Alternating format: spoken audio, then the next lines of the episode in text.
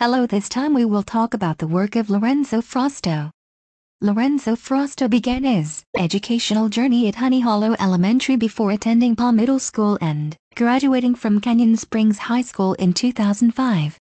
He then went on to receive his BA from California State University, Fullerton, CSUF, and then his MA from the George Washington University in Washington, D.C. While he was at CSUF, Lorenzo was accepted into the prestigious California State University Washington, D.C. Scholars Program.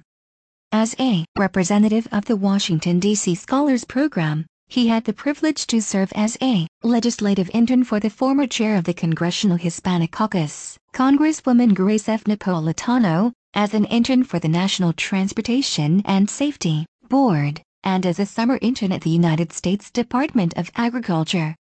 Upon graduating from CSUF, Lorenzo was hired by the 2012 Obama campaign, where he served as a field organizer in the battleground state of Pennsylvania. Among his many duties, Lorenzo helped to turn out the Latino vote in Philadelphia.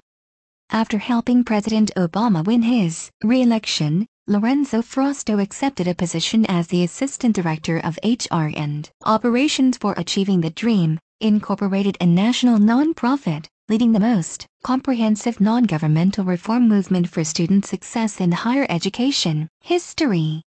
Currently, Lorenzo is a Senior Associate for Program Coordination and Services at the Pew Charitable Trusts, an independent nonprofit that is a sole beneficiary of seven individual charitable funds